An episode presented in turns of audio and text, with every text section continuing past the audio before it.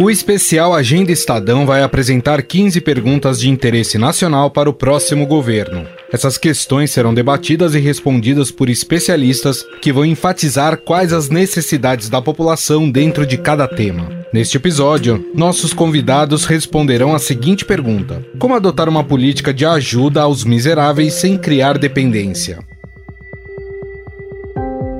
O Brasil nunca gastou tanto e atendeu tantas famílias com transferência de renda direta do governo para os mais pobres, mas enfrenta o obstáculo de fazer mais e melhor com o dinheiro para combater a pobreza e a fome no país, que subiram no rastro dos efeitos da pandemia da Covid-19 na economia e da disparada dos preços. O pesquisador na área de desigualdade social Daniel Duque defende a implantação de uma renda básica não apenas para diminuir a miséria, mas melhorar outros índices da sociedade. Há, uma série de, de enfim, estudos empíricos que mostram que, de fato, dadas as condições que as pessoas têm, elas tomam as melhores decisões para elas. Então, assim, a renda básica ela também direciona nesse sentido, né? E não, e não, é à toa que quando a gente, por exemplo, começou a dar o Bolsa Família, né, que não é, tá muito longe de ser uma renda básica, né, mas é uma transferência direta, né? É, a gente começou a ver reduções muito grandes né, de, de trabalho infantil, a gente começou a ver aumentos de é, escolaridade ali na, na, na, fase da adolescência, porque justamente aquele mínimo que você dá, né, aquele recurso que é muito baixo, que o Bolsa Família ele é um programa que tem uma transferência muito baixa, né, é, apesar de ser muito eficiente, é, mesmo assim você já conseguiu né, melhorar bastante os níveis educacionais da, da, dos, dos, beneficiários. Né? Então isso obviamente não seria nem um pouco diferente com, com uma renda básica. A depender das promessas dos quatro candidatos à presidência da República que estão na frente nas pesquisas nas eleições deste ano, o Brasil entra em 2023 com o maior programa social de transferência de renda da história. Todos acenaram que vão manter o valor de 600 reais do Auxílio Brasil caso sejam eleitos. Esse valor será mantido a partir do ano que vem. Do auxílio emergencial continuar é a gente ganhar as eleições. 50 centavos apenas de cada 100 reais da sua fortuna, a sobrevivência digna de 821 brasileiros abaixo da linha de pobreza. Agora, a pergunta que paira no ar é se a expansão do orçamento do programa social será sustentável nos próximos anos, num cenário de contas públicas ainda muito frágeis, ambiente político de captura do orçamento para gastos não prioritários e uma economia que cresce pouco há anos. É unânime entre os especialistas na área social que o programa criado pelo governo Bolsonaro de 600 reais vai precisar de um redesenho para aumentar a sua mira, o foco nos mais pobres. Eles avaliam que o benefício mínimo por família acaba incentivando a fraude, com famílias se dividindo artificialmente para receber mais dinheiro. Uma das medidas mais urgentes apontadas pelos pesquisadores é a recuperação do cadastro único, instrumento que serve de base para o benefício ser acessado, e o fortalecimento do CRAS, os Centros de Referência de Assistência Social dos municípios. Tana, muitas mulheres têm procurado os postos de atendimento do CadÚnico nos CRAS para excluir filhos e esposo do cadastro. Como a focalização piorou, parte das transferências pode estar sendo direcionada para famílias que não são tão pobres, ou seja, pessoas muito pobres podem não estar recebendo, como destaca o pesquisador na área de desigualdade social Daniel Duque. Que grupos numerosos e bem organizados acabam conseguindo obter é, em, em, relação a, ao Estado, que são muito custosos, não estão chegando né, a quem precisa, não estão gerando emprego, não estão gerando renda, são basicamente o que a gente chama, né, o termo técnico disso é rent seeking, né, seria é, basicamente apropriação de, de recursos é, sem nenhum tipo de, de retorno social, sem nenhum tipo de vantagem é, para a sociedade. Mas o problema todo é que a gente não consegue, a gente não consegue fazer com que é, a gente mobilize recursos que hoje estão carimbados, estão endereçados para esses grupos, né? É, e talvez um caminho para isso seja realmente um programa de renda básica que fala assim: ó, agora todo mundo recebe um tanto, mas para isso a gente precisa mobilizar essa, essa e essa reforma, essa e essa essa mudança, mas aí o benefício vai, vai ser para todo mundo. Aí todo mundo vai ganhar com isso. A consequência do quadro atual, no qual se expandiu muito o orçamento, mas piorou a focalização, é que a redução da pobreza pode não ser tão grande quanto parecia. No mapa da fome, traçado pela Fundação Getúlio Vargas, a fotografia anual da pobreza apontou que 10,8% da população estava abaixo da linha da pobreza de 210 reais de renda per capita em 2021, ou seja, cerca de 23 milhões de pessoas. A proporção de pobres subiu 42% entre 2020 e 2021. Neste segundo bloco, vamos responder a seguinte pergunta: Como medir, aumentar e premiar a produtividade na economia brasileira? Para tornar viável uma renda mínima, como falamos no bloco passado, é preciso ter um país que cresça de forma sustentável. Os países ricos, com os maiores PIBs per capita, atingiram essa condição com ganhos de produtividade. Os mesmos países também figuram no grupo dos mais produtivos, com algumas poucas trocas de posição. No ranking da produtividade de 2021, o Brasil está na posição 77 entre 131 países. E o país parece ter desistido da corrida para se recuperar e alcançar as nações desenvolvidas. O professor de economia da PUC Rio, Vinícius Carrasco, lembra que o bem-estar da população ajuda no crescimento de produtividade de um país. Disso. Então, é obviamente uma questão fundamental em, em, nas ciências econômicas, em, em economia, é o, o, que faz um país crescer.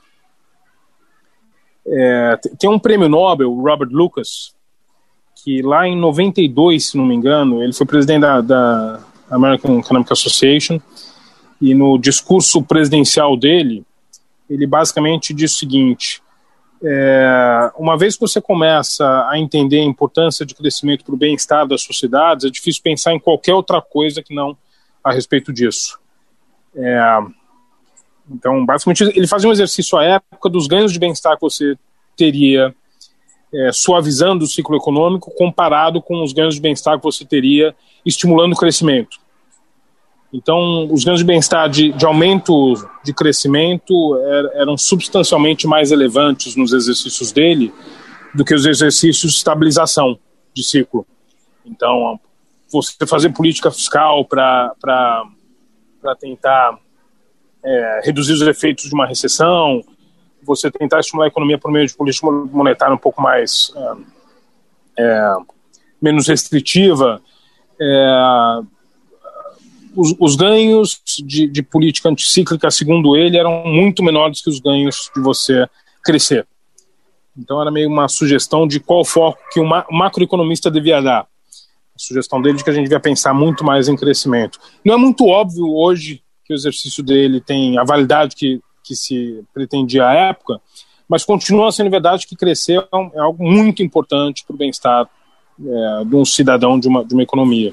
A produtividade do trabalho cresceu apenas 1% ao ano na média de 95 a 2021, segundo cálculos do Observatório da Produtividade do Instituto Brasileiro de Economia da FGV. A produtividade depende de vários fatores. Geralmente, as economias mais produtivas e, portanto, mais ricas adotam as mais modernas tecnologias, têm um bom ambiente de negócios, possuem boa infraestrutura e se destacam pela alta qualificação da mão de obra. Já o Brasil tem um cenário de infraestrutura precária, insegurança jurídica para a realização de negócios, caótico sistema tributário e baixa qualidade da formação da maioria dos trabalhadores, como explica o professor de economia da PUC Rio, Vinícius Carrasco. Você é, produz e, utiliza máquinas, é, você tem trabalhadores mais educados, então, aumentar o estoque de capital físico humano uma economia é uma forma de você é, crescer. Você colocar mais gente para trabalhar é uma forma de você crescer. É, você alocar mais gente para setores mais produtivos, então tem, tem um, uma fase de transição das economias, é de você migrar de uma economia mais agrícola e mover trabalhadores para a indústria e depois serviços. É, essa é uma força na direção de você é, crescer, mas também você colocar mais gente para trabalhar é um indutor de crescimento. Então, é, países que têm um, um, período de bônus demográfico tendem, tendem a crescer mais. Mas, obviamente, você crescer por meio de acúmulo de fatores de produção, de insumos, tem limitações óbvias. Então, por exemplo, a economia brasileira está em processo de envelhecimento. É, por exemplo, há um limite no quanto você consegue fazer que as pessoas se eduquem. A gente está longe de atingir esse limite, obviamente, mas você, teoricamente, poderia imaginar que, que há limites nesse processo de acumulação de capital físico também. Resta uma terceira forma de você crescer, que é você, é, de algum jeito, para uma dada quantidade de insumos, trabalho, capital e capital humano, combiná-los de maneira a produzir mais. Aumentos de produtividade são, são, uh, manifest, são manifestações de você utilizar de maneira mais efetiva os insumos, aqui trabalho, capital e capital humano, é, para produzir. Então, crescimento de produtividade é a única forma de você manter um crescimento de maneira é, permanente, crescimento sistemático de uma economia. Um dos mais conhecidos levantamentos sobre ambiente de negócios, o relatório Doing Business do Banco Mundial, sempre deixou o Brasil mal na foto. Embora o levantamento tenha sido descontinuado, no relatório de 2020 o Brasil ficou na posição de 184 de 190 países. Em agosto, o governo federal sancionou uma lei que estabelece mudanças para estimular e simplificar a abertura de novas empresas. Agora, deixa de ser obrigatório o município avaliar se determinada atividade pode ser realizada no local escolhido pelo empreendedor. A lei também prevê uma única inscrição na Receita Federal, que vale para a União, estados e municípios.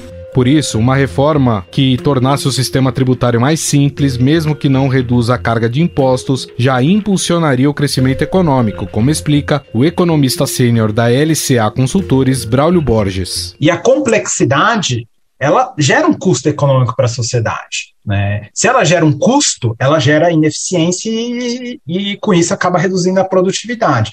Por que, que a complexidade gera um custo? Né? É, são várias as frentes né, de, de custos gerados pela complexidade. Primeiro, porque na prática, né, as empresas têm que manter escritórios de contabilidade né, muito maiores do que poderiam manter se o sistema fosse mais simples. Né. Segundo, que um sistema complexo abre muita margem para a oportunidade de corrupção, né, de ambos os lados, tanto do setor privado como do setor público. Né.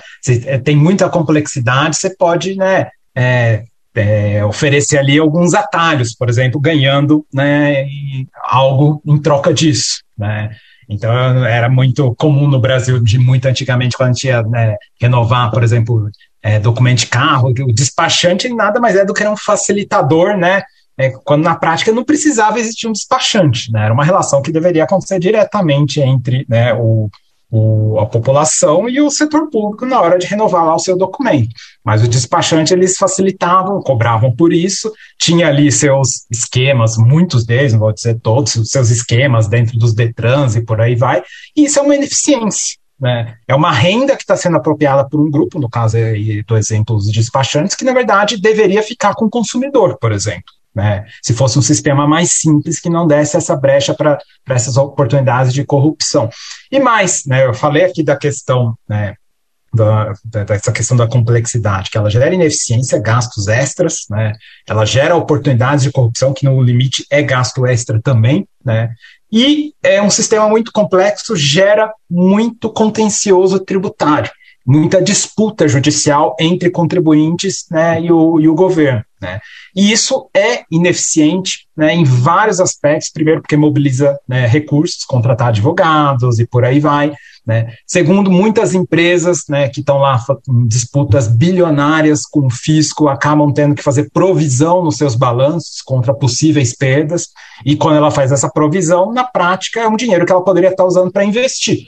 As más condições de estradas, a falta de ferrovias e a má qualidade de portos e aeroportos também elevam os custos com logística. O gasto total com esse item no Brasil ficou em 13% do PIB em 2021, conforme estimativa da consultoria Ilus. Os juros estratosféricos cobrados nos empréstimos são outro obstáculo para a produtividade, como explica o professor de economia da PUC-Rio, Vinícius Carrasco. Então, basicamente assim, risco, risco institucional, digamos assim. Risco institucional vai exigir um, um, um prêmio, uma compensação por esse risco, por quem dá o crédito. E essa compensação pelo risco é um custo que o, o, o, o emprestador tem, é, que não é margem dele, é só compensação por algo que é, ele está se deparando como é, ameaçador de um repagamento do crédito que ele concedeu. É, então, isso não gera nenhum benefício para ele de fato. Isso pune um potencial credor, porque aumenta a taxa de juros simplesmente por um prêmio que não tem nada a ver com o negócio em si, tem a ver com, com o projeto dele em si, com a adesão de investimento dele em si, tem a ver com o ambiente de negócios do Brasil. Então, um negócio que não gera ganho para quem empresta, ao contrário, o cara está exigindo um prêmio para cobrir os custos dele associado a essa incerteza jurídica institucional, digamos assim. Isso encarece o crédito, então projetos que seriam viáveis sem esse prêmio de risco deixam de ser. É, como você disse, cara, vai ficar mais caro não porque meu, meu investimento é um mau investimento. Então, assim, obviamente que maus investimentos vão exigir uma taxa de juros maior porque são mais arriscados. É mais provável que o cara não pague. Tudo bem, nesse caso é joia. Mas num caso em que o prêmio de risco simplesmente reflete algo externo ao, ao, ao projeto, ao tomador, isso é só perde-perde. Então, o, o, o, emprestador não ganha nada, o tomador tem uma taxa maior que vai inviabilizar um bom investimento dele.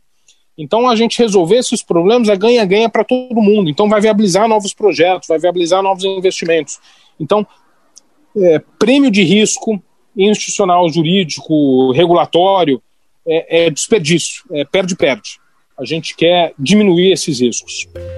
Um sistema bancário e um mercado financeiro pujantes servem como motor para ganhos de produtividade, já que em condições normais, os financiadores buscam os projetos mais produtivos, atrás de maiores retornos com menores riscos. Eu sou Gustavo Lopes e esse é mais um podcast da Agenda Estadão. O roteiro, produção e edição são minhas, as reportagens são da equipe de política do Estadão e a montagem é de Bruno Melo. Um abraço a todos.